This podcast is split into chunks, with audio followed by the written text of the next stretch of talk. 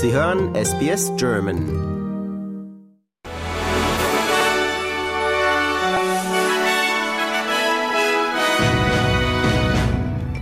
Sie hören den SBS German Newsflash an diesem Dienstag, den 2. Januar. Mein Name ist Benjamin Kantak.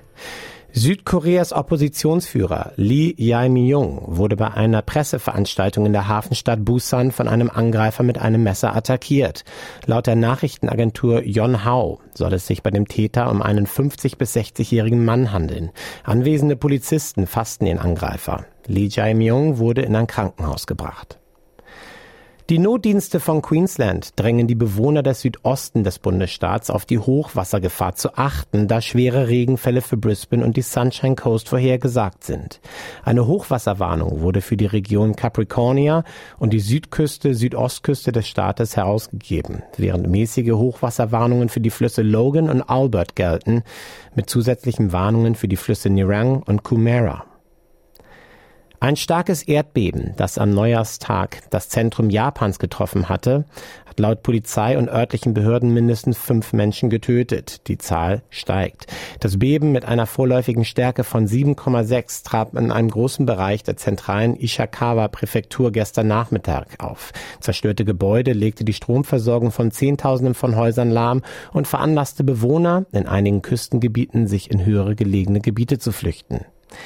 Das Gerichtssystem von Victoria wurde von einem Cyberangriff getroffen, bei dem Hacker auf Wochen von aufgezeichneten Gerichts- und Tribunalanhörungen zugegriffen haben. Court Services Victoria, kurz CSV, wurde erstmals am 21. Dezember über den Angriff informiert, aber es wird angenommen, dass das Audiovisual-Technologienetzwerk bereits am 1. November kompromittiert wurde. Forscher sind einen Schritt näher gekommen, um Typ-1-Diabetes zu heilen. Ein Institut in Melbourne hat einen Weg gefunden, die Insulinproduktion bei Betroffenen umzuleiten.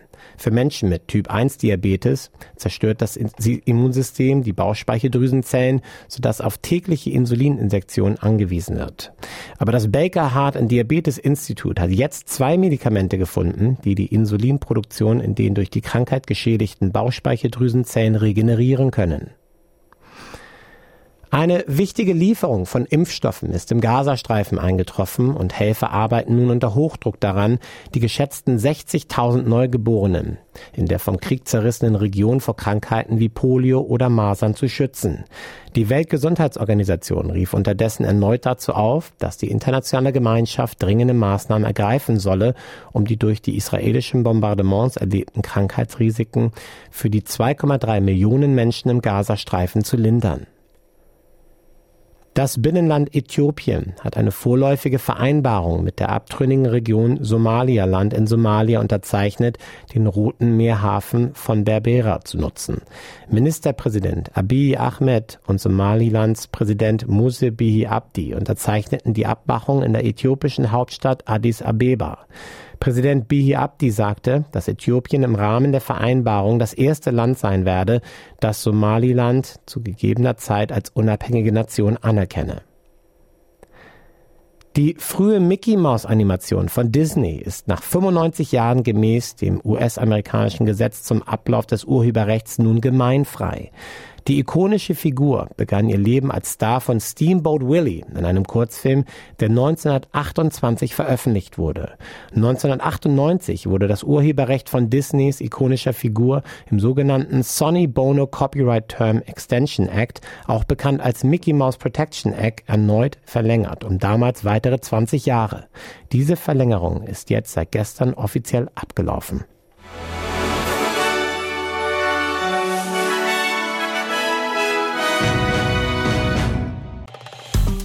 Liken, teilen und kommentieren Sie unsere Inhalte bei facebook.com/sbsgerman.